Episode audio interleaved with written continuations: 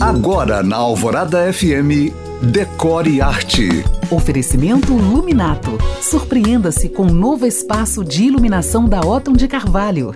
Continuando com a história do decor, as primeiras cadeiras surgiram há 5 mil anos no Egito, onde até então as pessoas se sentavam no chão. Já o antecessor do sofá foi o leito, ou melhor, três leitos, feitos para o triclínio, a sala de jantar dos antigos romanos, com três leitos ao redor da mesa. Sim, as pessoas comiam nessa época deitadas. Essa descoberta foi possível por causa da erupção do Vesúvio em Pompeia, que ficou toda fossilizada. As escavações mostraram também quartos pequenos, mesmo os da nobreza, e espaços maiores só para o encontro social quase como agora na era das salas, varandas e cozinhas integradas. Nessa época, o mobiliário era muito escasso e o afresco era o principal elemento decorativo. Na Idade Média, com o feudalismo, as cadeiras se firmaram para manter as pessoas longe do chão, diminuindo as doenças. E foi somente com a Renascença que o decor teve a primeira grande virada. Mas isso eu te conto na terça-feira, já que na segunda eu faço uma pausa para falar do Halloween. Você pode ouvir novamente essa série de podcasts no site da rádio.